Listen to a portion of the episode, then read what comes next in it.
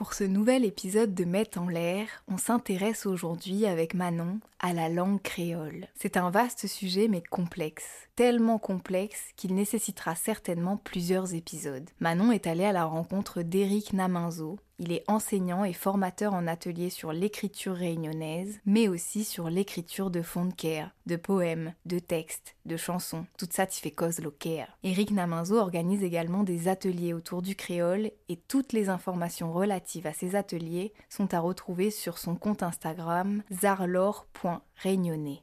C'est d'ailleurs dans ce contexte que Manon l'a rencontré pour la première fois. Eric est un artiste et à travers cette interview, il nous transmet sa passion du créole, mais revient aussi sur les difficultés, les polémiques et les débats autour de la place de cette langue qui porte avec elle une histoire. Alors petit disclaimer, nous sommes bien conscientes que les points de vue peuvent diverger sur ce sujet et nous sommes ouvertes au débat à condition qu'il soit fait dans le respect de chacun et avec la forme. Maintenant, place à l'épisode, nous aborderons le créole écrit. Je vous souhaite une belle écoute. Mets en l'air.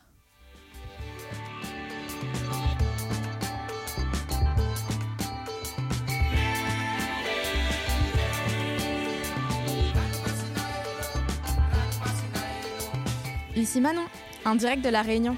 Vous écoutez Mets en l'air, le podcast que j'aurais voulu entendre en débarquant ici. Dans chaque épisode, je vous embarque avec moi découvrir la beauté de cette île, ses trésors, les rencontres incroyables que j'ai pu faire et tout ce qui rend cette île intense. Vous êtes prêts? C'est parti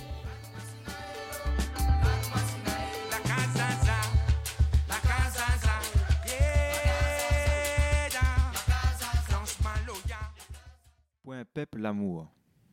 Dans notre pays, Nena ce qui parle en je, Nena ce qui cause en ze.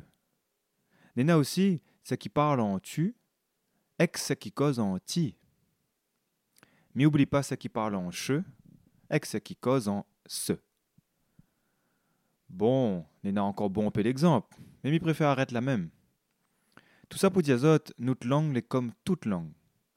Écrire comme on veut, Domoun va cause toujours comme l'inana l'habitude. C'est normal, ça même notre richesse. Nous toutes les contents, nous toutes les fiers notre qualité créole, notre réunionité, notre petit pays. Langue créole est là pour démailler notre langue, pour démavouer notre l'esprit, pour désuivre notre vie. Tout le monde y aime notre culture, y aime jouer avec le mot, y aime faire dig-dig notre coco, il peut compte dessus le dire, la Ligue de l'enseignement avec CCEE pour faire connaître ce que la imaginé dans votre tête. N'hésite pas pour rendre donneront ensemble nous. Roger Ramchetti, président CCEE. Moi, j'aime bien dire que je transmets en fait. Euh, mais c'est vrai que pendant très longtemps, j'ai utilisé le mot combat, j'ai utilisé le mot défense. Et je continue à le porter aussi comme ça, euh, cette cause, à la porter comme ça. Mais c'est vrai que le combat en lui-même, il est plus constructif, il est plus dans la diffusion, dans la transmission. Parce que je- j'estime que lorsqu'on est dans un pays comme le nôtre, avec tellement de, bah, avec une histoire aussi lourde, on ne doit pas forcément tout le temps être dans la revendication, la confrontation, etc. Il faut vraiment trouver un juste milieu. Je ne dis pas qu'il ne faut pas militer, au contraire, bien au contraire, il faut continuer à militer. Mais il y a beaucoup de formes euh, au militantisme. On peut le faire différemment. Donc euh, je pense que la musique, c'est le meilleur moyen. La poésie aussi, la poésie, c'est la- l'arme la plus puissante, mais la poésie avec des notes de musique dessus, ça fait des chansons. Et c'est le moyen le plus, bah, le plus facile pour passer des messages. Mais pour l'écriture, souvent, voilà, il y a des- prises de position euh, virulentes parfois qui n'ont pas lieu d'être parce que dans tous les pays, on écrit, dans toutes les cultures, on a écrit à un moment donné.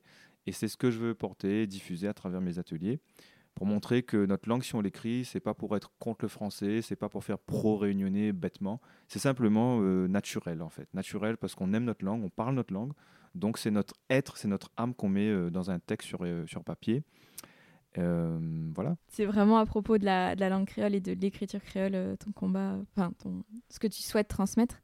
Et du coup, lors de ton atelier, tu avais employé le terme de diglossie, euh, qui m'avait beaucoup marqué, parce que j'ai- il y a eu beaucoup d'écho chez les autres participants. Est-ce que tu peux m'en dire plus? Alors, la diglossie, euh, c'est vrai que c'est ben, c'est un peu ce que je disais, c'est le phénomène euh, euh, où deux langues sont en contact dans une même société. Et il y en a une qui est beaucoup plus prestigieuse, qui a plus de, ben, qui a plus de place, on va dire, dans la société tout simplement, et l'autre qui est beaucoup plus en retrait, voire même marginalisée. C'est le cas à La Réunion. La langue créole n'a pas toute sa place, même si c'est la langue parlée par le plus de gens, en fait. C'est ça qui est marrant. C'est, c'est une langue euh, parlée tous les jours. Et dans les DOM, puisque je vais replacer justement directement ben, dans le contexte global, à l'échelle de, de, l'humanité, on fait partie d'un groupe qui s'appelle les langues créoles, qui sont nées dans la colonisation. Donc ça, il faut le savoir. Donc du coup, on voit tout de suite qu'il y a eu un statut euh, différent pour chacune des deux langues, tout simplement. Donc euh, les langues coloniales, euh, dites coloniales, mais en tout cas c'est une langue à part entière, le français ici, s'est instauré en opposition et en domination. Le créole a, est né et a toujours été un petit peu euh, l'enfant derrière la cuisine, quoi, j'ai envie de dire. Et c'est ça qu'il faut essayer de, de, comment, de, de gommer comme image parce que du coup, ça rejoint un combat aussi sur le, la place du réunionnais dans son pays. Est-ce qu'il se considère plus réunionnais, plus français? Et on touche tout de suite aux questions politiques souvent. Voilà. Et euh, voilà. Et du coup, la langue créole été stigmatisée aussi, en tout cas pour ceux qui la portent, pour ceux qui la revendiquent, qui veulent son développement et qui pensent que c'est important. Et ça l'est, euh, pour l'épanouissement de tout un chacun dans sa culture. Euh, on, on a été stigmatisés souvent comme des gens qui veulent plus la France, qui sont contre la langue française aussi, ce qui est une aberration. Enfin, on n'est pas contre le fait de, de parler français, puisque c'est un fait. c'est comme respirer, j'ai envie de dire. On ne peut pas être contre quelque chose qui est là, quoi. Euh, par contre, la francisation, la francophonie avec un grand F, là, je suis d'accord. Il faut faire attention, il faut mettre des garde-fous. La francophonie qui, se- répand à coups de millions, moi, je suis pas pour. Voilà, c'est un nouveau colonialisme culturel qui se met en place souvent à travers une diffusion, mettre en avant, mettre en avant, mais c'est bon, elle est bien diffusée depuis très longtemps euh, grâce, au euh, grâce ou à cause de la colonisation en tout cas. Mais la langue créole derrière, quand je dis derrière, c'est voulu, hein, elle est toujours en retrait, elle est toujours en train de courir pour euh, réussir à se faire voir, à, à gagner ses lettres de noblesse. Et heureusement que depuis 50 ans, ça a commencé à changer, qu'aujourd'hui, on, récolte les fruits de ces combats, de ces luttes, de, ces, de cette affirmation-là euh, pour, pour lui redonner simplement sa valeur et sa place. Donc moi, je fais que la, je suis dans la continuité de la transmission, comme je disais tout à l'heure, parce que c'est pas fini. Il y a encore des, ben, des gens qui sont contre, qui comprennent pas ou, ou, ou qui n'ont pas accès simplement euh, à l'écriture du créole et qui aimeraient bien sûrement. Voilà. Et c'est ce que j'ai pu constater euh, avant de lancer les ateliers. C'est bien pour ça que je me suis mis à le faire aussi. Alors parce que je vois qu'il y a beaucoup de gens qui écrivent euh, dans des graphies euh, approximatives, euh, comme on faisait au 19e ou au début 20e, alors qu'il y a des graphies qui ont été depuis maintenant presque 50 ans mises en place dans une cohérence, pour systématiser un peu tout ça en fait. Voilà. Dans un travail scientifique. Voilà. Donc moi je porte à connaissance. Et c'est un super combat. Pour en revenir à ton expérience personnelle, parce que je crois que c'est ce que tu avais donné en exemple, donc je vais m'appuyer là-dessus. Euh, tu parlais des rêves et des pensées, euh, notamment avec quelqu'un qui avait témoigné de ça, qu'elle rêvait en créole. Et, euh, et en fait, tu avais rebondi là-dessus et je trouvais ça super intéressant. Est-ce que tu, vois de quoi je parle? Alors oui, ben justement, ça avait, oui, ça avait réveillé beaucoup de choses chez, pas mal de gens parce que av- avant de parler de cette personne, il y en avait une autre dans un autre atelier qui m'avait dit, euh, qui, en fait, elle, elle est de père euh, oreilles de mère réunionnaise, mais c'est la maman créole qui lui a empêché de parler créole chez elle. Voilà. Donc pour moi, ça, c'est violent. c'est violent, mais c'est comme ça, c'est la réalité. Et combien de fois j'ai entendu ce, ce genre de cas de figure-là? Même chez moi, du coup, je refais une petite parenthèse.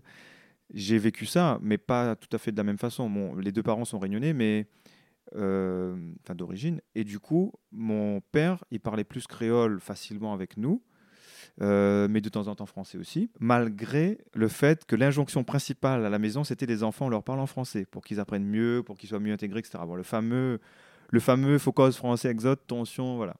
On a peur en fait, on a peur que l'enfant s'intègre moins bien, qu'il parle moins bien, qu'il maîtrise moins bien le français, qui est la langue effectivement du système. Donc si on a peur de, ça, ça veut dire qu'on n'est pas sûr que l'enfant soit capable de, de switcher entre les deux langues.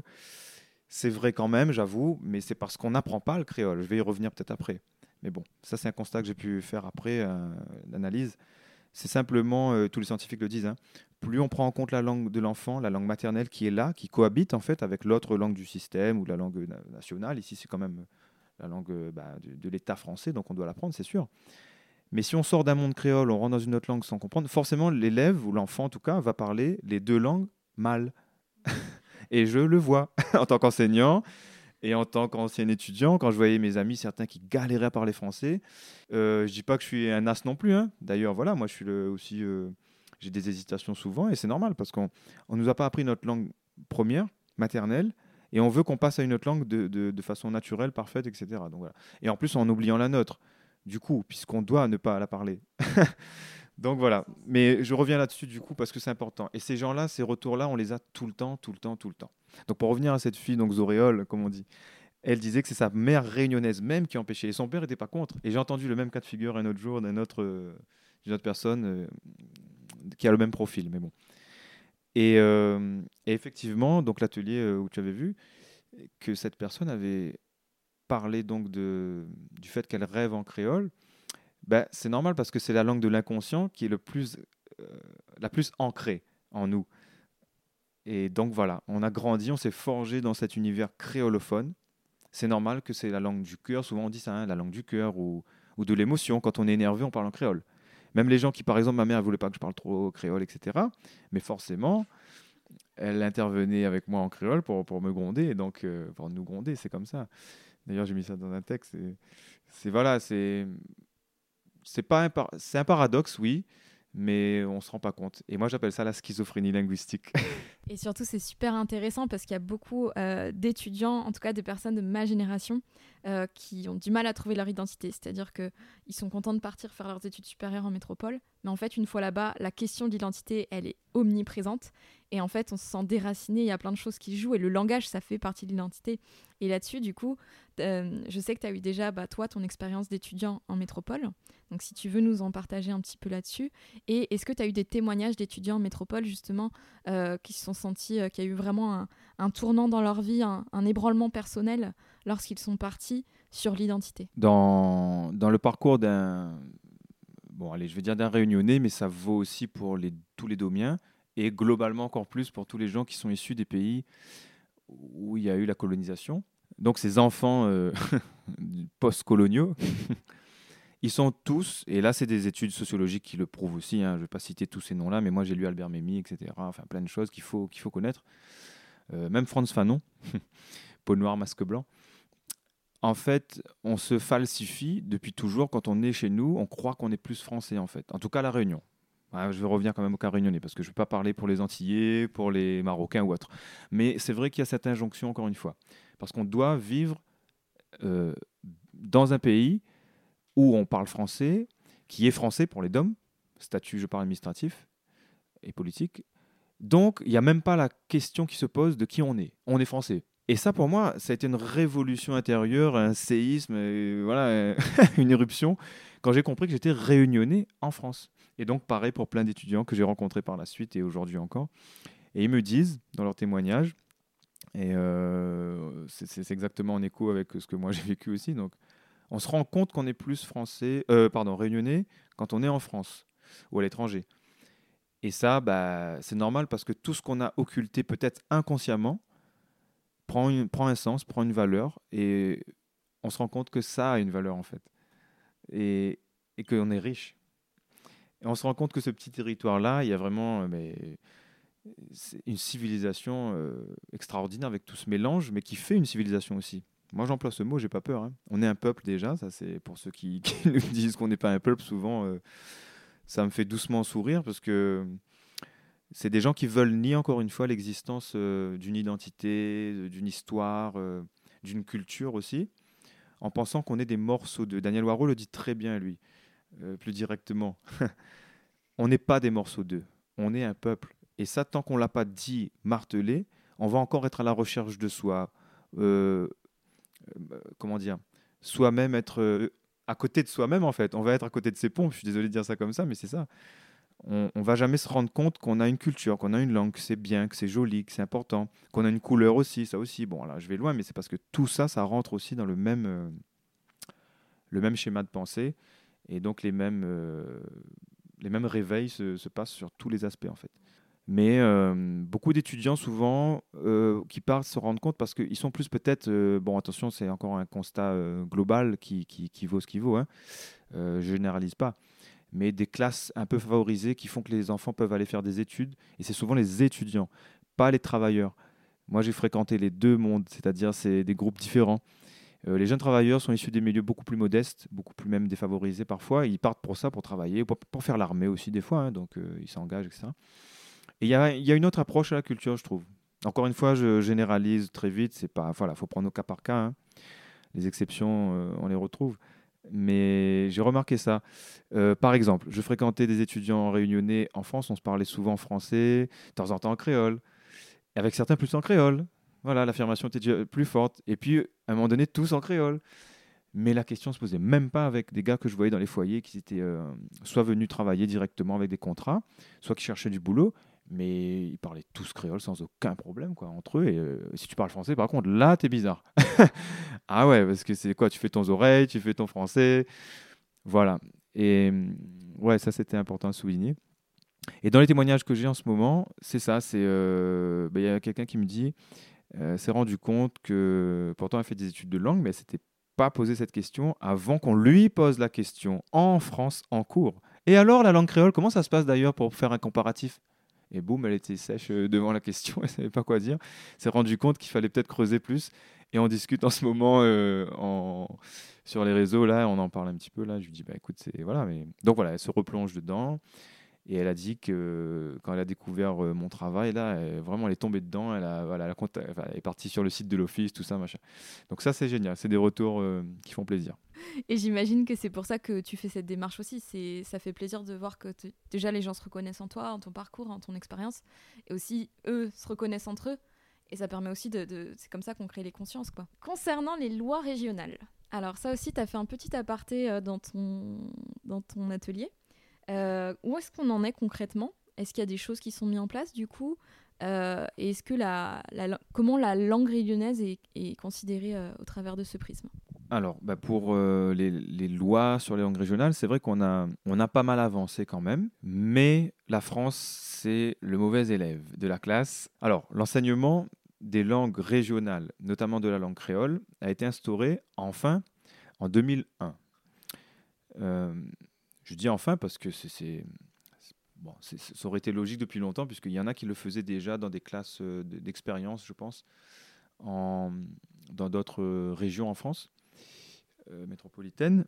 Donc, pour moi, voilà, voilà une avancée majeure, parce que grâce à ça, il y a plein de gens, de jeunes, d'ailleurs des élèves que je que je, dire, que je réceptionne après collège, en fait, c'est ça, qui arrivent en ayant eu ça, mais c'est excellent. Enfin, moi, j'ai les yeux qui brillent quand ils me disent qu'ils ont fait le créole au collège. J'ai dit, ah ouais, trop bien.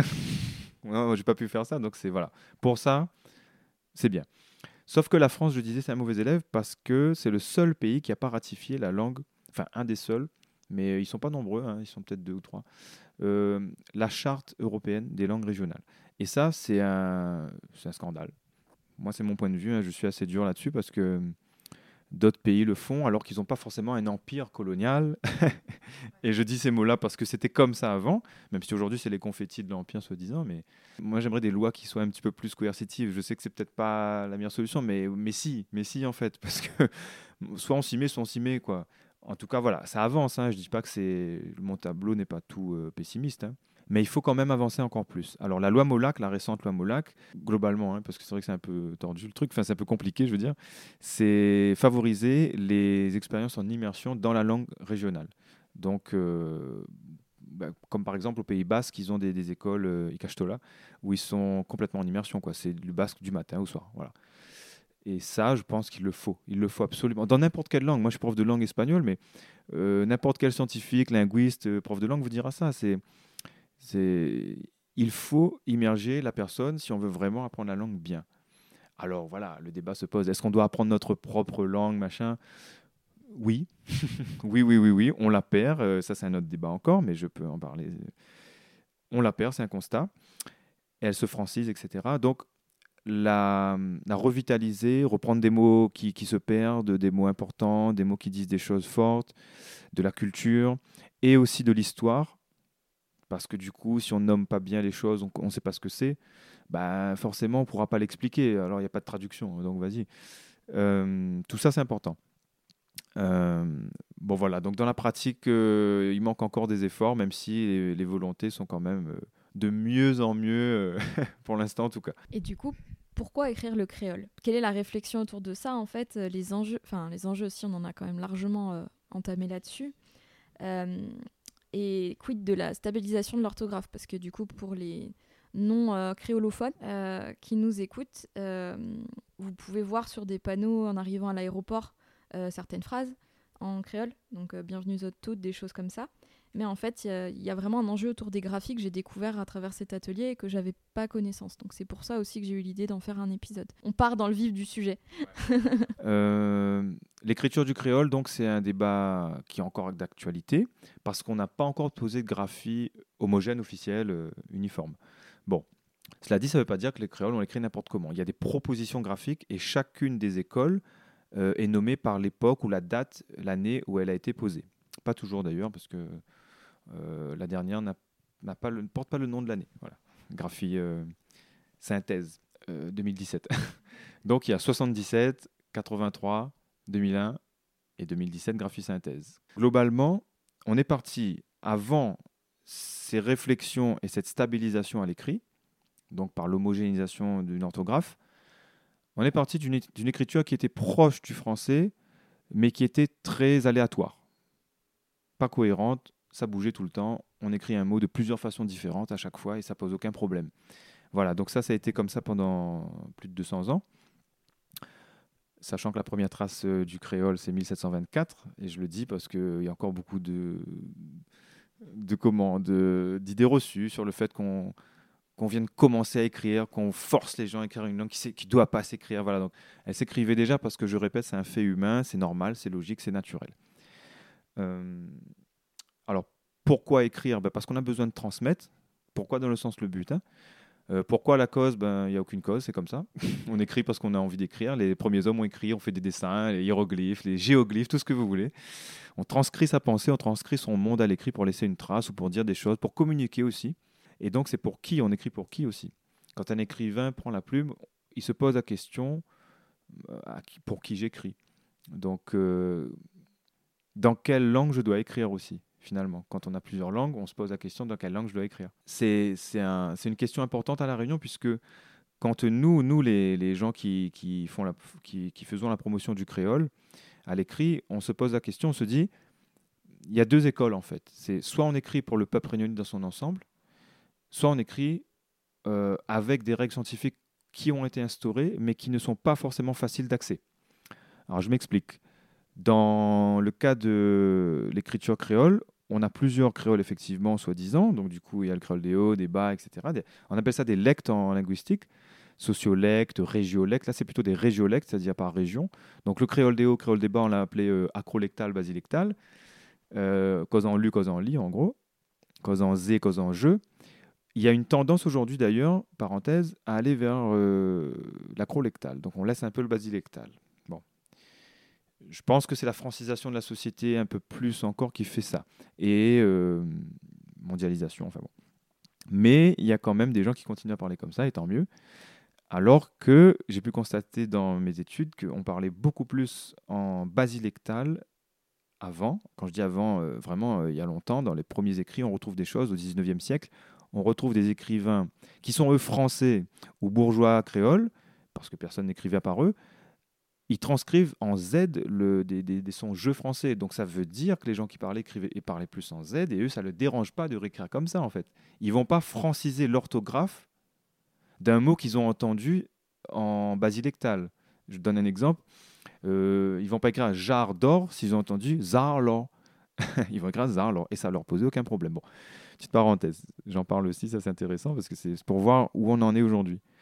Donc aujourd'hui, écrire, c'est savoir si on s'adresse à tout le monde pour faciliter l'accès à l'écrit, euh, à la lecture, pardon, parce que d'abord on va faire lire ce qu'on écrit. Ceux qui veulent pas écrire ensuite, eux, bah, c'est pas grave, mais au moins ils ont lu, ils ont, ils ont découvert l'univers de l'auteur, en tout cas ils ont lu quelque chose, euh, c'est une communication en créole, par exemple les affiches, c'est en créole, ça s'adresse à qui? Bah, Aux créolophones. clairement, celui qui a encore un problème avec la langue créole écrite, il va gueuler quand il va voir ça. Mais ceux qui voient le créole écrit et qui l'aiment, ou qui se posent la question, mais pourquoi ils ont écrit comme ça? Ben, C'est bien, moi je dis c'est bien, parce qu'on est dans un débat. Et c'est ce que dit aussi euh, Axel Gauvin et d'autres euh, promoteurs de la langue, euh, président de l'Office, donc qui est depuis très, long, très, très longtemps acteur culturel majeur dans la, dans la, langue créole. Ils ont fait un travail immense. Donc, pour moi, c'est très important qu'il y ait débat. Ça veut dire que ça avance. Si on n'en parle pas, c'est mort. Le silence, c'est la pire chose en fait. L'oubli, c'est voilà, c'est c'est l'acte de, mort d'une culture. Donc il faut en parler. Maintenant, si on prend position pour un Z, pour un J, ça c'est autre chose.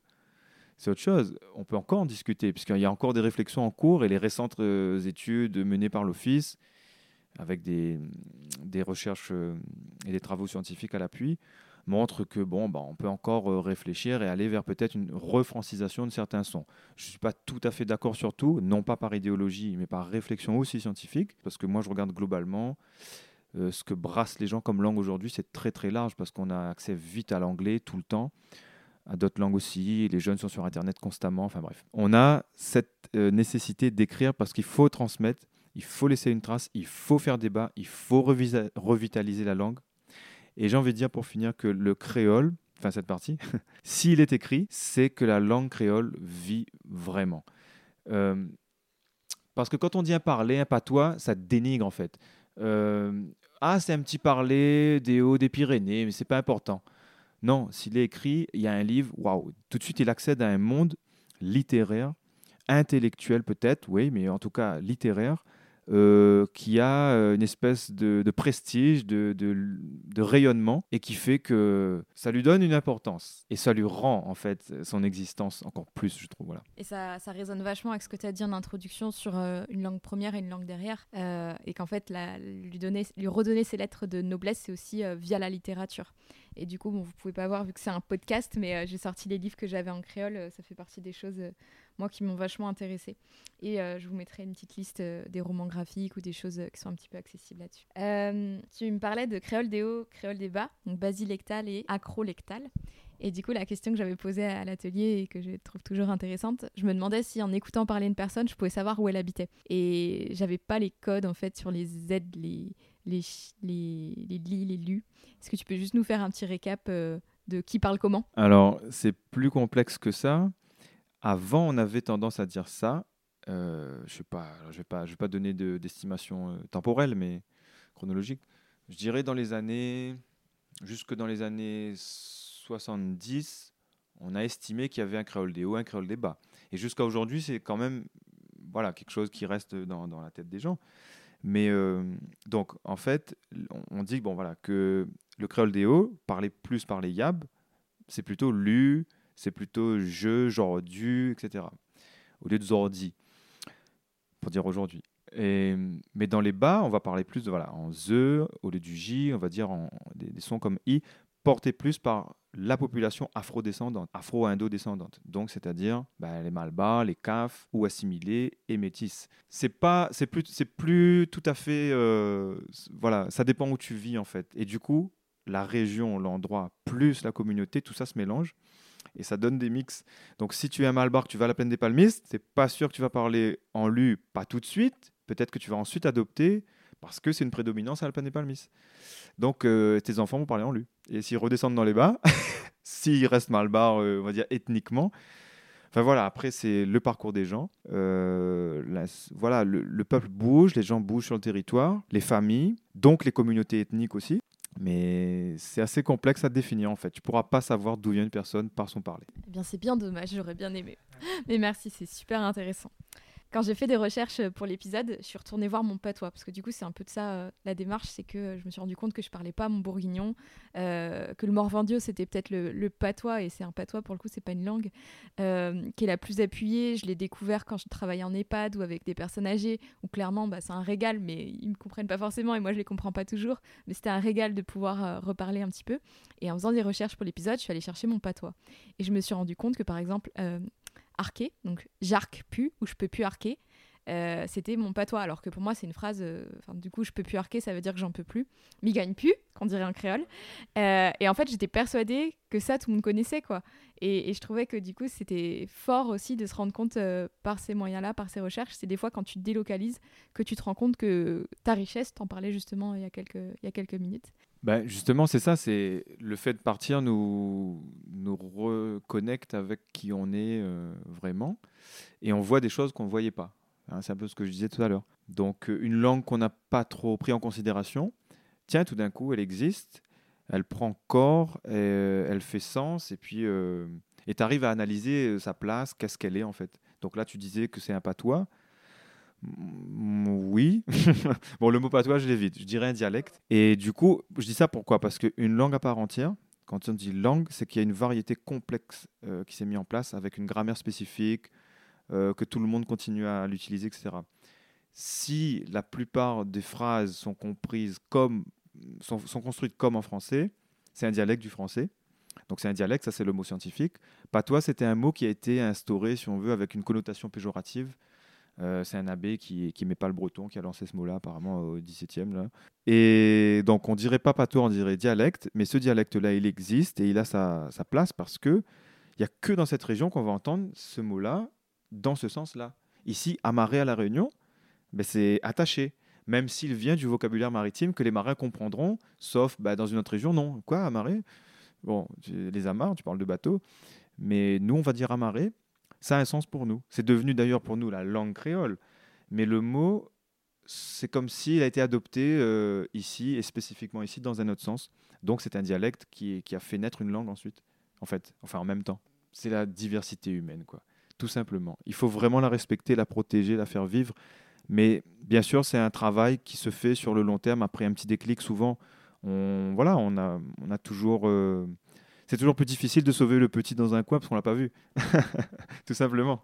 Donc voilà, c'est un peu ça. Et surtout quand les personnes qui le parlent se rendent même pas compte de la richesse. Euh, tu vois, l'exemple de l'italien, c'est que si toi-même tu te rends pas compte que la manière dont tu parles est importante, en fait, tu peux pas la préserver parce que tu te rends pas compte que c'est important. Et peut-être que pour ressembler au monde, euh, avec, euh, bah, tu vois, phénomène de globalisation, on a envie de tendre vers un, vers un idéal, et en fait, on se dit que c'est pas important. Alors que si, tu vois, on parlait, on en revient à la boucle est bouclée, hein, on en revient au début avec euh, une langue de cœur, avec une identité, des pensées, un subconscient, et ça, on peut pas lutter contre. Et en fait, après, l'héritage, quand, on, se rend compte que c'est un héritage qu'on est en train de perdre, bah, c'est là où tu as envie d'aller voir tes grands-parents, tu as, envie d'aller, d'aller creuser, de pas perdre ça, parce que ça fait ce que tu es, ça a été naturel, tu as été abreuvé de ça quand tu étais enfant. Et en fait, quand tu pars, tu te rends compte que, ben, hop, quoi. Enfin, en fait, c'était, c'était toi, c'était important.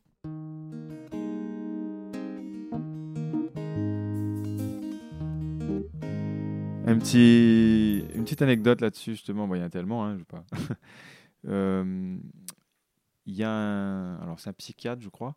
Il parlait, lui, il faisait, il racontait une anecdote hein, sur euh, justement les langues, parce que c'était un colloque euh, à la Réunion là sur la langue créole, etc. On parlait du bilinguisme.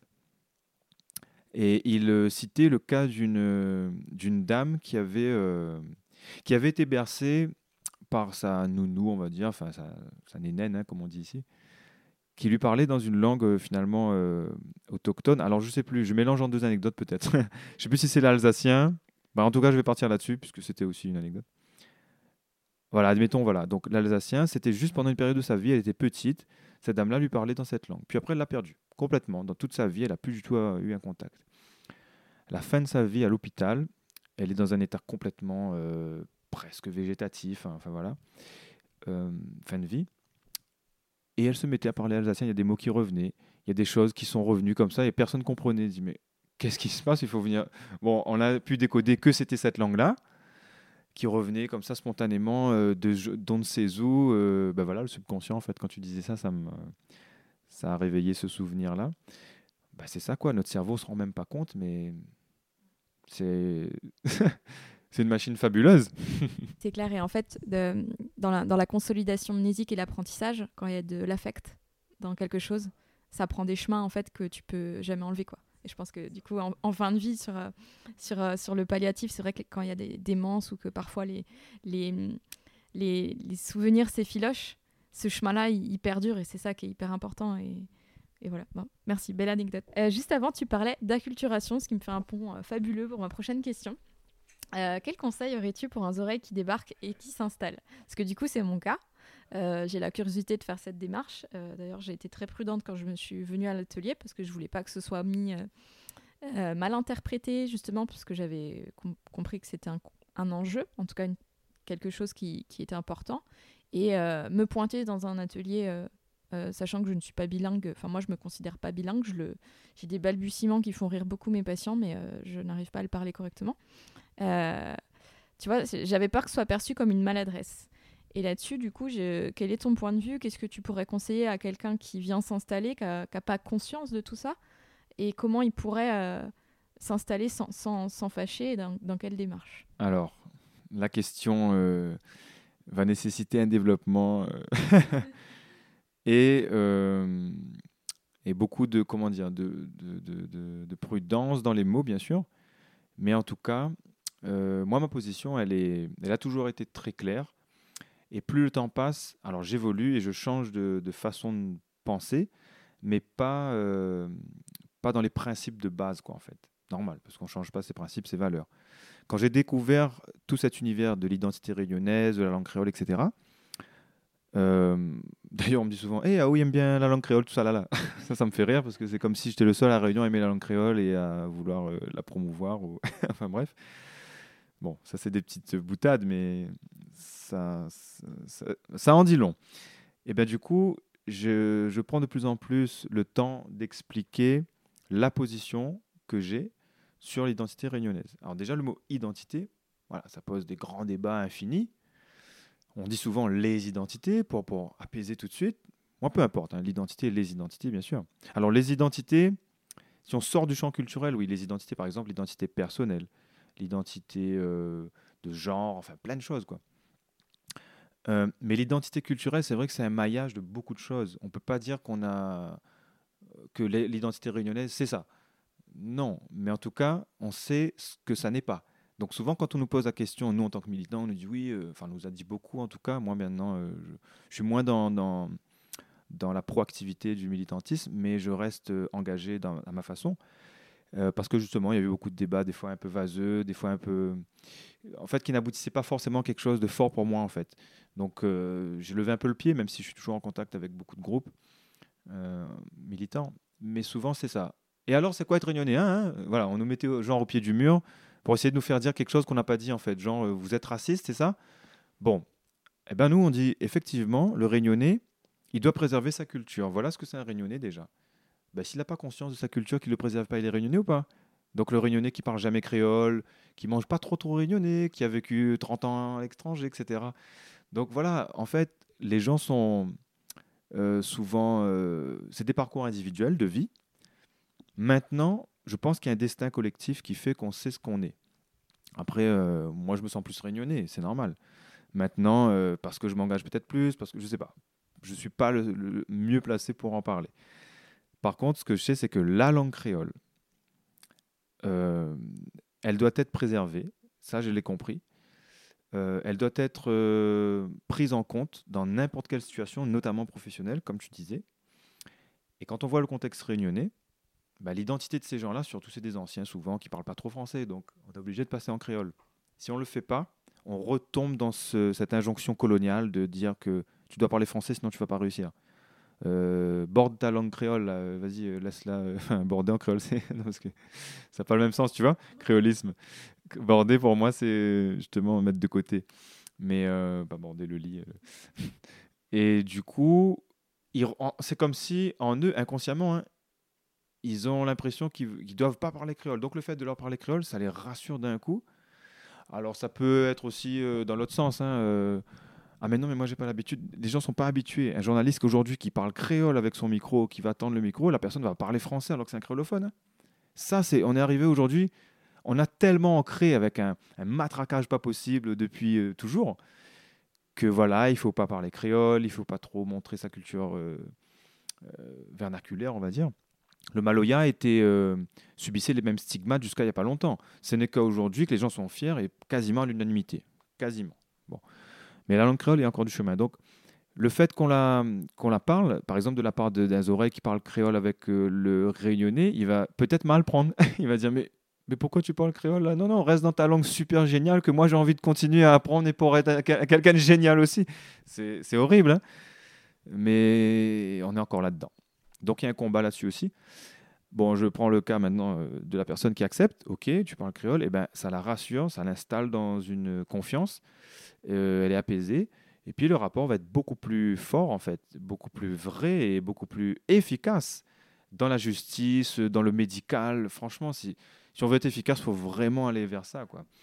En tout cas, moi, c'est mon point de vue. Et du coup, euh, et je parlais d'identité parce que souvent, on a peur de l'appropriation culturelle en tant que réunionnais militant. On se dit, ah mais oui, mais si les gens qui arrivent, comme tu dis toi-même, euh, tu, as pris des pincettes, tu savais pas trop, tu dis, bon, alors je vais aller doucement. C'est bien. C'est bien parce que ici, il y a une histoire coloniale.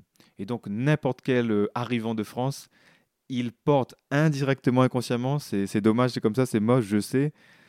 Inconsciemment, il va porter cette espèce de, souvenir, en fait. Et ce souvenir-là, il est inscrit dans le subconscient réunionnais.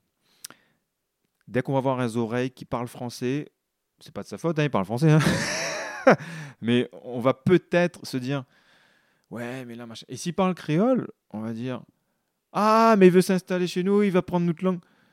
Alors, moi, je suis là-dessus, par contre, je suis clair aussi. Les réunionnais, faut qu'on fasse à un moment donné la part des choses et qu'on choisisse de dire attends, mais attends, à chaque fois, c'est pas bon alors. Quand on te parle français, c'est les oreilles qui parlent français, qui, qui est dans son monde français, que toi, tu dois t'adapter à lui. Ouais, mais il, vient à la réunion, faut qu'il s'adapte aussi. Hein, alors, ok, il parle créole, c'est pas bon non plus.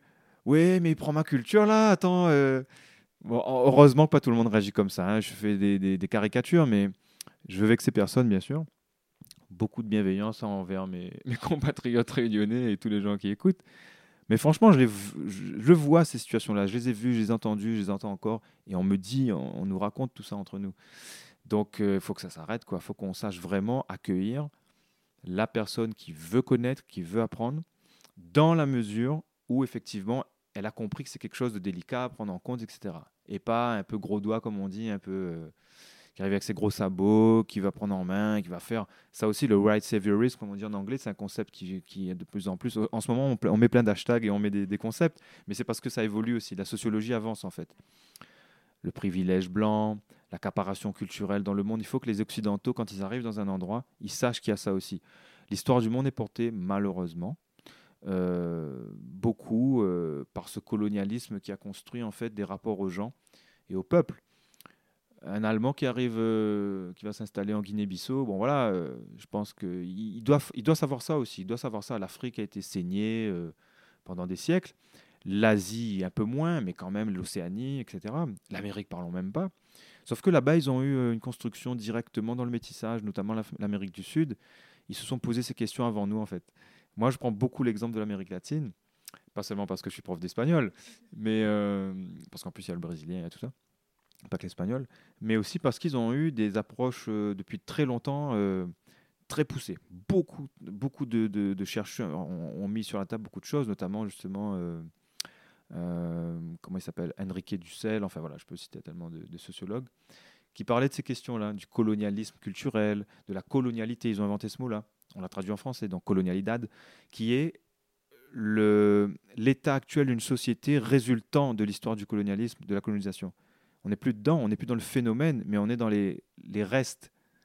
Et que ce soit dans les rapports humains, dans les rapports économiques, et, tout ça, ils l'ont dit dans les années 60, euh, 80, quoi, dans toutes ces périodes-là où nous, alors là, il fallait même pas en parler. Aujourd'hui, on en parle. Aujourd'hui, on met tout ça. Donc, je reviens sur le white saviorism, donc le paternalisme occidental qui veut sauver euh, les autres pays où il y a eu du colonialisme, un peu peut-être par euh, conscience de, de réparer quelque chose, tout ça. Mais c'est en fait la personne, elle est déconnectée de ça souvent. C'est quelqu'un individuellement qui a envie de faire quelque chose. Donc, il faut vraiment la laisser faire, mais qu'elle aussi, de son côté, elle sache qu'il y a ça qui est vu peut-être en premier. Et bon, voilà, il faut discuter, il faut, faut, connaître les gens après. Et c'est les gens, entre gens, qui pourront faire avancer les choses. Et pas trop bloquer sur des concepts et des idées euh, voilà, issues de l'histoire. Quoi. Parce que l'histoire a construit des rapports et des, de domination. On n'est pas obligé de les, perpétuer. Euh, juste en avoir conscience euh, qu'ils ont existé, qu'ils continuent à exister, euh, voilà, des fois indirectement. Je te remercie, bah, c'est très clair. En tout cas, moi, je me sens pas offusquée. Et comme je t'ai dit, je pense que j'ai beaucoup lu sur l'identité, notamment, tu parlais de bah, l'Amérique du Nord aussi avec la diaspora, avec des choses qui sont empreintes d'histoire. Et, et la Réunion, en fait, dès qu'on creuse un peu, chaque sujet peut devenir politique, notamment au travers de ce prisme. On parlait d'urbanisation euh, en off, et en fait, euh, on en est encore revenu là-dessus, donc ce qui, montre aussi l'importance quand, on a, quand on débarque d'être vigilant à ça, d'être conscient de ça, parce que du coup, on n'a pas la même... Euh, on, ne parle pas pareil, on est plus prudent peut-être. Il y a des maladresses, mais si on sait que... Si on sait, bah, en fait, soit du coup, c'est provocateur de manière délibérée, c'est-à-dire que si tu as conscience de ça, mais que tu vas quand même, euh, oh non, euh, le créole, j'apprends pas parce que c'est pas une langue, c'est pas une vraie langue, machin, là, tu es provocateur et irrespectueux envers la langue qui est en place, c'est une position. Mais il faut le savoir, tu peux pas arriver, débarquer, dire, bon non, euh, c'est pas une langue. C'est, je l'apprendrai pas, ça c'est impossible. Non mais, je veux dire, j'en ai été témoin, les gens ont eu suffisamment de respect pour pour rien dire parce qu'on les soigne, parce que machin. C'est de la pure maladresse parce qu'on ne connaît pas les enjeux coloniaux. Euh, il y a une espèce de lissage qui est fait pour aller de l'avant. Euh, ce, qui est, très bien, mais d'un côté, c'est une réalité, ça a eu lieu et on peut pas se permettre d'avoir ce genre de discours. Et c'est très proche, hein. l'histoire de la Réunion est quand même euh, très, palpable encore. Et, du coup, on peut pas avoir ce genre de discours encore. Enfin, moi, pour le coup, c'est là-dessus où je voulais, bah, aux personnes qui m'écoutent, sachez que c'est pas, pas non plus qu'il faut pas essayer. Euh, tu, me diras un peu euh, ta position là-dessus, mais on m'a moucaté quand j'ai essayé, clairement, mais c'est le jeu un peu. Euh, je le fais avec beaucoup de prudence, je ne me permettrai jamais de, le faire. Il y a des situations en interview où je ne l'ai clairement pas fait parce que je le maîtrise pas assez pour me permettre de faire l'interview en créole. Et ça pourrait être mal vu que j'essaye de le faire du coup. Donc, tu vois, il y, a ça, mais j'en ai conscience maintenant parce que j'ai eu la chance d'être en contact avec des personnes comme toi. avant, je disais souvent, ouais, mais euh, il faut faire vœu d'humilité, tout ça. Et ça, c'est vrai encore, hein, c'est vrai encore. Mais du coup, euh, effectivement, il y a encore beaucoup de gens qui, se positionnent mal ou qui, ou qui ont peur aussi de se positionner, hein, donc ils ne font pas. Il y a des gens, ça fait 30 ans, ils sont ici, ils ne parlent pas un mot de créole. encore une fois, les choses changent, je répète. Je ne vais pas trop les juger parce que c'était une autre époque. Aujourd'hui, il y a des enjeux vraiment, vraiment très importants au niveau économique et de l'emploi. Et moi, j'étais dans ces combats militants parce que tous les collectifs qui portent justement l'emploi local, ils soulignent un problème. Ils soulignent, sont pas contre des gens, ils soulignent un problème. Les Réunionnais, par exemple, n'ont pas assez accès à l'emploi. Pourquoi, comment? Et en parallèle, malheureusement, on voit que les postes sont occupés par des gens qui arrivent ou, qui sont plus favorisés dans certaines structures, notamment les cadres, hein, pas trop dans les, classes de, de, salariés, etc. Mais par contre, les cadres, alors là, tu dis, mais ça dépend du niveau de qualification, je veux dire. Hein. Plus tu montes dans les cadres, plus il y a des oreilles. Et là, ça commence à faire vraiment la polémique à La Réunion parce que ça fait trop longtemps que ça dure. Et je suis d'accord avec cette, position, ce constat. C'est un constat, je répète. et qui fait que donc on n'est plus dans les années 60 où il fallait prendre des fonctionnaires en France, prendre des cadres, des encadrants, des directeurs, des machins, des managers toutes les sociétés ici, c'est 80. Plus tu montes, le, chiffre est astronomique. C'est, je crois que c'est 90% tu vois, de, de, cartes dans les grandes sociétés. Et dans le médical aussi, on constate qu'il y a beaucoup, beaucoup une part prépondérante dans certains corps de métier. Ça, ce sont des études, hein, l'INSEE, tout ça. Je répète encore une fois. Il y a un monsieur qui s'appelle Philippe Cadet qui est très décrié, polémique euh, à 100% là-dessus. Parce que, enfin, il y a des gens qui disent qu'il fait de la polémique. Moi, pour moi, non, non, pas du tout. Il fait que ressortir des chiffres. C'est juste dans sa façon d'amener les choses. Peut-être qu'il y va un peu droit au but, cache. Ça peut froisser. Et il y a plein de gens qui, comme lui, ont, cette, cette, connaissance de ces chiffres. Mais qu'est-ce qu'on en fait? C'est ce qu'on disait en off. Constater, c'est bien. Maintenant, si on fait des choses, c'est mieux. Il a proposé, lui, par exemple, de faire des formations locales. Par exemple, il n'y a plus l'agrégation, je ne sais plus le, CAPES, de, je sais sais plus c'est l'agrégation le CAPES, d'économie, etc. Donc, oui, l'agrégation, je crois. Donc, il veut la relancer tout seul, il a essayé, etc. Il y a des initiatives. Toutes ces initiatives, c'est très important de les mettre en place parce que c'est par, euh, par le développement des formations locales qu'on arrivera à rebooster l'emploi local, notamment dans les encadrants, dans les, dans les, dans les métiers euh, d'encadrement, etc. Ou dans le médical, où il n'y a, pas de formation ici. Donc du coup, tu te dis, mais oui, mais c'est normal, forcément. Il y aura moins de réunionnais formés à l'extérieur, qui seront d'ailleurs plus employés vite à l'extérieur d'abord, avant d'en revenir longtemps après, etc. Kinés, infirmiers, euh, dans, dans, beaucoup de corps de métier, etc. Mais euh, ce constat-là, bon, moi j'ai dépassé parce que ça tourne en rond, ça fait prendre des postures dures, euh, des fois pas compris, euh, on te stigmatise aussi, etc. bien que je comprenne l'enjeu et l'intérêt de prendre des pincettes quand on aborde la question effectivement de la culture du coup, parce que on sait qu'il y a ce problème-là. En tout cas, on doit le dépasser. En fait, il faut le dépasser, sinon on n'y arrivera pas. On va se foutre les uns sur les autres. Moi, c'est pas ce que je veux. Clairement, c'est pas ce que je veux. Et il y a plein de choses, il y a plein de cas de figure, il y a plein de parcours différents des gens. Même si sociologiquement et sociétalement, ouais, il y a quand même, il faut faire attention. Il y a, il y a des, comment dire, numériquement parlant, c'est vrai que beaucoup plus de oreilles dans la côte ouest, par exemple. Bon, ben oui, mais voilà, c'est qu'est-ce qu'on en fait? Est-ce que la culture est, un, est, un, est un enjeu majeur pour tout le monde? C'est ça aussi. Donc voilà, donc il y a, beaucoup trop de prises de position compliquées à prendre. Il faut faire attention, mais il ne faut pas perdre de vue quand même bah, les, enjeux principaux, c'est-à-dire garder notre culture, sauver un peu effectivement euh, l'emploi local si on peut, tant qu'on peut. Hein. En tout cas, faire, c'est un enjeu quand même important économique, tout ça, et de, réappropriation de son territoire. Les Réunionnais qui veulent rentrer, notamment, je pense à eux, parce qu'il y en a beaucoup, beaucoup, beaucoup. Euh, ceux qui ne veulent pas rentrer, tant mieux. Hein. Ils font ce qu'ils veulent, hein. enfin tant mieux. Chacun son, son, destin.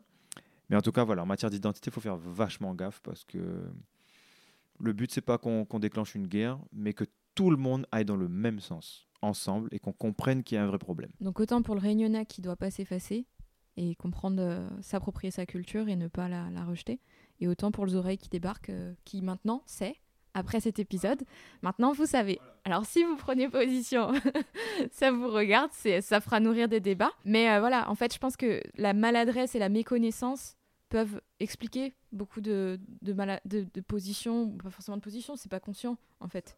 Donc c'est pas conscient, c'est pas conscient. Mais maintenant, vous savez quoi. Donc euh, c'est, savez que c'est un enjeu, qu'il y a, un peuple qui a souffert, il y a des destins et des vies qui ont été brisés euh, sur cette question euh, culturelle et que bah, le, privilège blanc, c'est une réalité et, ça, il faut en prendre conscience. Mais c'est pas évident quand on est dans, dans la position du, du privilégié blanc parce qu'on n'a pas forcément l'impression de l'être. En tout cas, la société nous l'a bien, bien fait oublier. En tout cas, merci, c'est vachement intéressant. Euh, on parlait des créations culturelles en VO, version euh, créole originale. Euh, on se posait la question du sous-titre, mais en podcast, pas de sous-titre. Et du coup, euh, est-ce que tu aurais des pistes de réflexion pour quelqu'un qui voudrait faire un format un peu hybride, qui voudrait donner la parole Qu'est-ce que tu conseillerais, par exemple, à un, à un jeune, un jeune créole de métropole qui veut créer aussi, en, ayant, en faisant attention à l'identité, quelles pistes de réflexion tu, tu peux apporter? Alors, tu parles des podcasts, hein? Alors, podcast, commence par ça. Ouais. J'y connais pas trop grand chose, mais le peu que j'entends des podcasts, euh, notamment dans par exemple des émissions euh, sur des grandes radios, machin, quand c'est à l'étranger, ils traduisent directement. On entend un petit peu en, sur le, voilà, en décalé ou un peu plus faible la voix du, locuteur traduite par le journaliste. Pourquoi pas comme ça Quand c'est un locuteur, par exemple, si tu vas interviewer euh, ma grand-mère, bon voilà, enfin, qui est décédée maintenant, donc c'est pas possible, mais euh, je disais voilà, les anciens, tu vois, c'est comment dire ouais, il le faut. Il faut, il faut qu'il y ait une traduction derrière. Et du coup, pour les réunionnais euh, qui, se lancent dans la production globale, c'est ça? Ben, c'est encore une question. Hein. Moi, je veux absolument que la langue créole soit revitalisée. Euh, Peut-être à un moment, j'étais à fond pour dire tout, tout, tout, tout, tout, tout, tout en créole, tout le temps, tout le temps, tout le temps, tout le temps, tout le temps. Mais euh, c'est une posture que j'ai un peu fait évoluer. Et je respecte entièrement ceux qui sont euh, là-dedans. Euh, notamment Daniel Waro, je sais qu'il a été très longtemps là-dedans, encore toujours. Un petit peu moins des fois à l'étranger, par exemple. Ben, il, va, il va faciliter l'accès parce qu'il n'y a pas de traducteur euh, à côté ou, tu vois, ou des gens qui vont sous-titrer. Il dit Bon, allez, je fais en français. Il fait en français quand c'est possible, ou dans d'autres langues d'ailleurs, quand il le faut, quand c'est ailleurs. Mais voilà, moi je pense qu'il faut évoluer un petit peu là-dessus, sur la présentation, quand on ne peut pas faire autrement. Maintenant, quand c'est le propre du message, le discours en lui-même, le fond de cœur, ou, ou même si je sais pas si la personne a envie de parler créole à ce moment-là, ben, il faudrait qu'elle le dise et qu'elle n'ait pas peur de dire que moi j'ai pas envie de dire ça en français là. Voilà. Maintenant, voilà, je veux dire, pas tout le temps le peut, et si on peut euh, des fois passer en français pour faire comprendre, bah, c'est pas plus mal.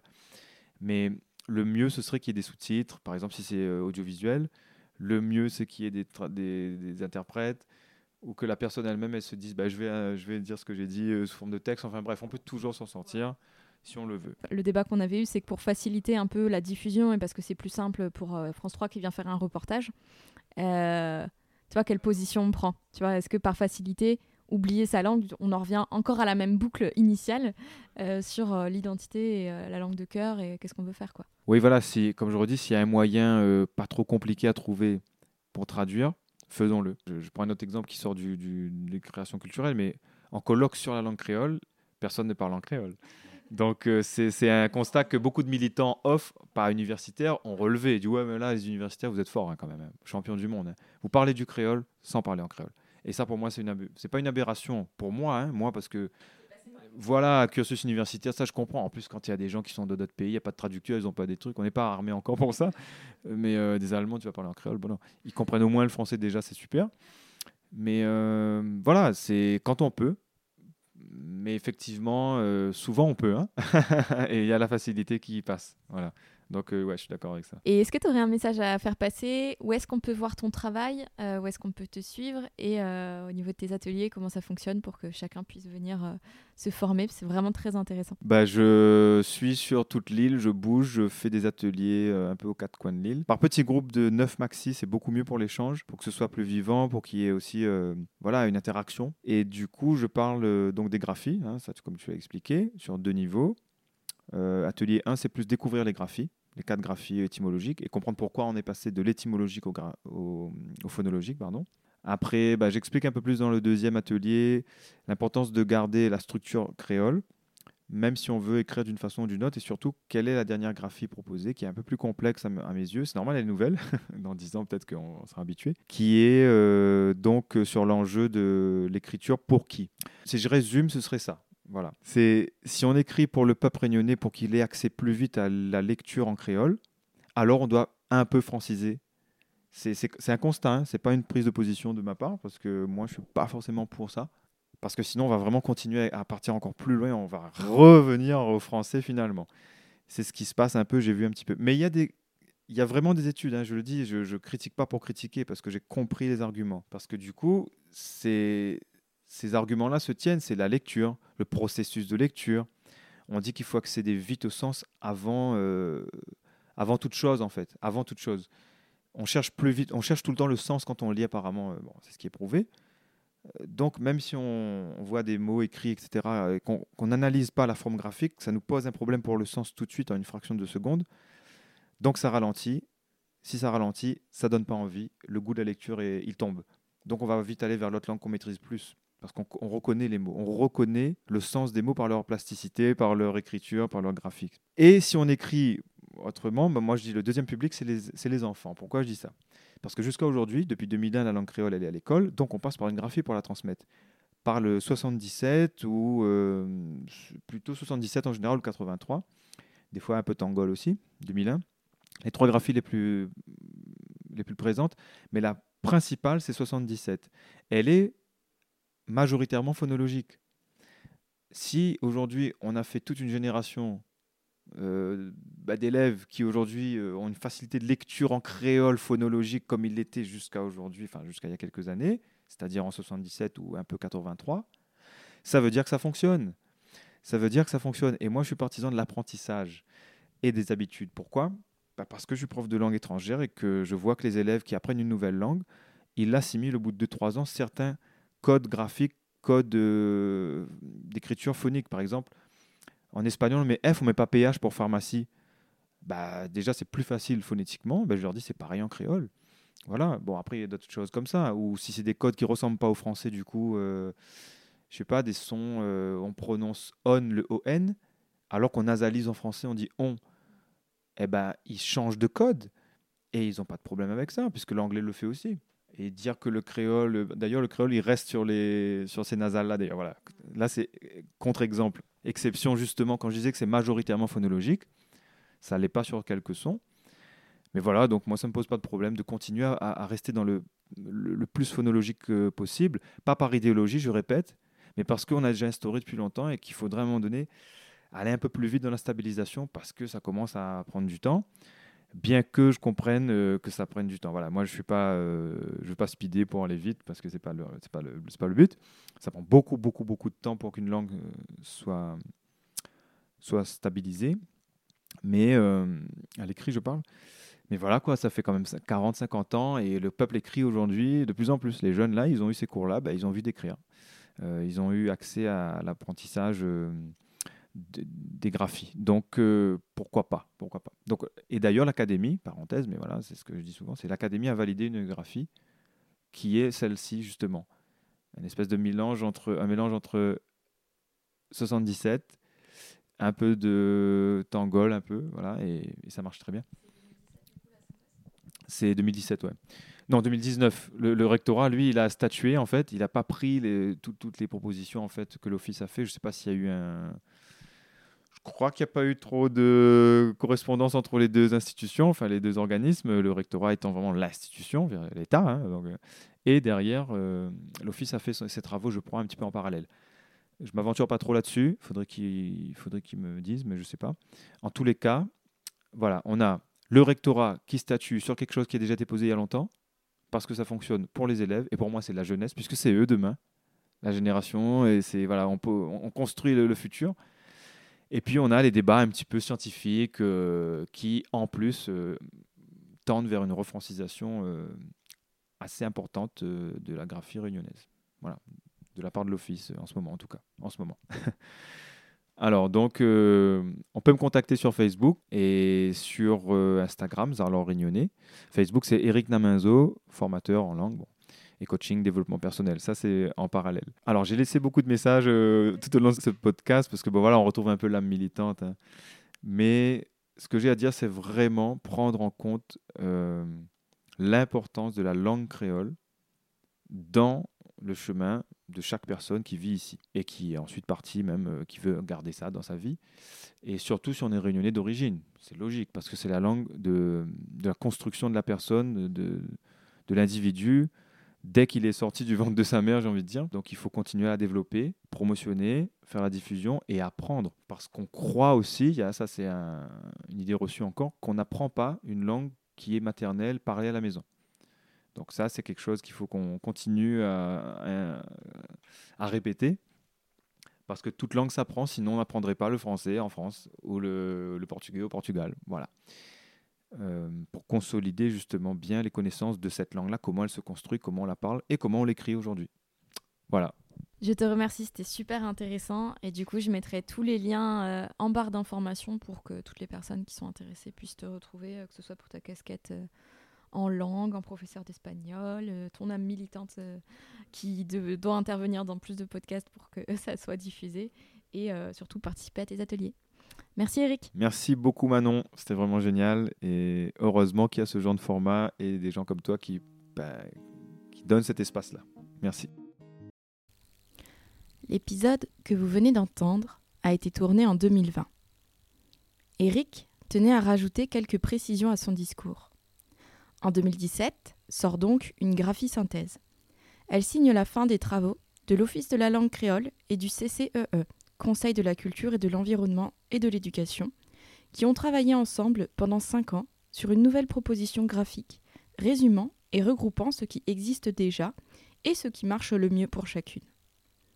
En plus de ça, trois ans plus tard, en 2020, sort un document cadre demandé par le rectorat pour les enseignants de la langue créole. C'est l'option LCR pour qu'ils puissent donner une référence commune et homogène pour l'enseignement du créole à la Réunion. C'est un pas historique. En résumé, il y a donc une nouvelle graphie en plus des autres qui existaient déjà, la 77, la 83, la 2001 la 2017, donc, graphie synthèse qui ne fait pas que synthétiser et propose quelques changements avec des aspects notamment de francisation sur le double S par exemple. En 2020, ce n'est donc pas une graphie nouvelle qui est créée, mais un document qui retrace les usages dans les classes dressés par les enseignants et remis au rectorat. Cela a permis de créer un cadre, une référence pour l'enseignement de la langue créole. C'est intéressant de connaître l'existence de ce cadre. Certes, actuellement, il n'y a pas de graphie officielle. C'est un processus long. Elle est le fruit de la réflexion de nombreux acteurs et le seul organisme capable de légiférer sur l'instauration d'une graphie officielle standardisée, c'est le Conseil régional.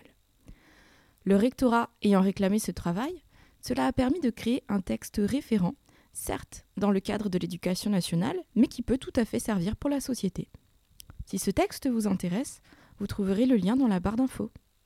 Voilà, c'est déjà la fin de cet épisode. J'espère que vous l'aurez apprécié. Nous, avec Manon, on a adoré. Pour elle, découvrir l'envers du créole. Pour moi, redécouvrir mes origines. C'était un véritable bonheur. On espère que cet épisode vous aura donné envie d'aller à la recherche de votre propre identité. Pour les ouvrages cités, tout est à retrouver en barre d'infos. N'hésitez pas à nous raconter en commentaire sur la page Instagram Met en l'air podcast comment cet épisode a résonné en vous. On a hâte de lire vos retours.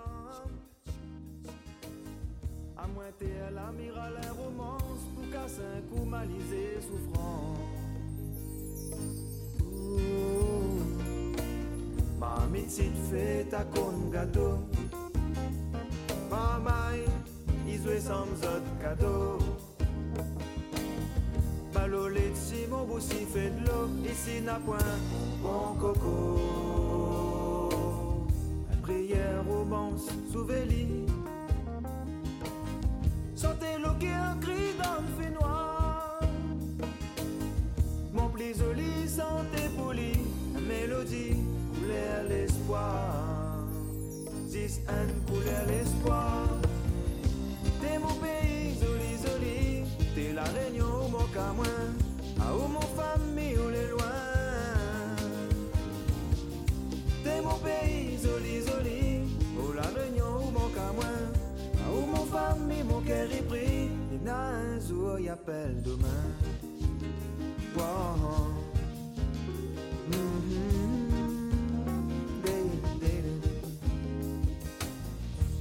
Soleil rappelle à moi.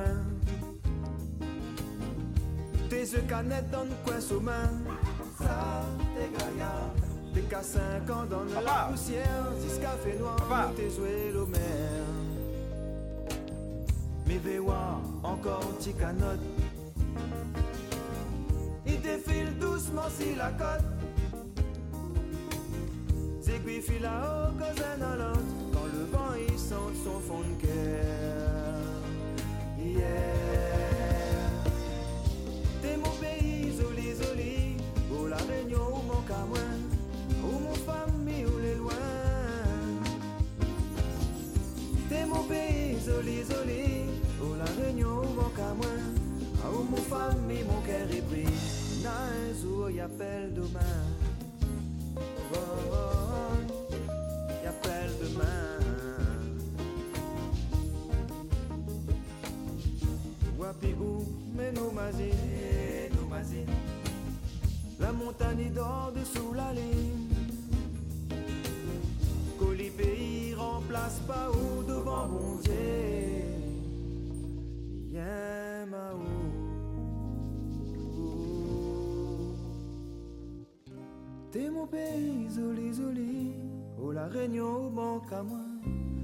mon famille, où les loin. T'es mon pays, zoli, zoli. Oh, la réunion, manque à moi. Oh, t'es mon famille.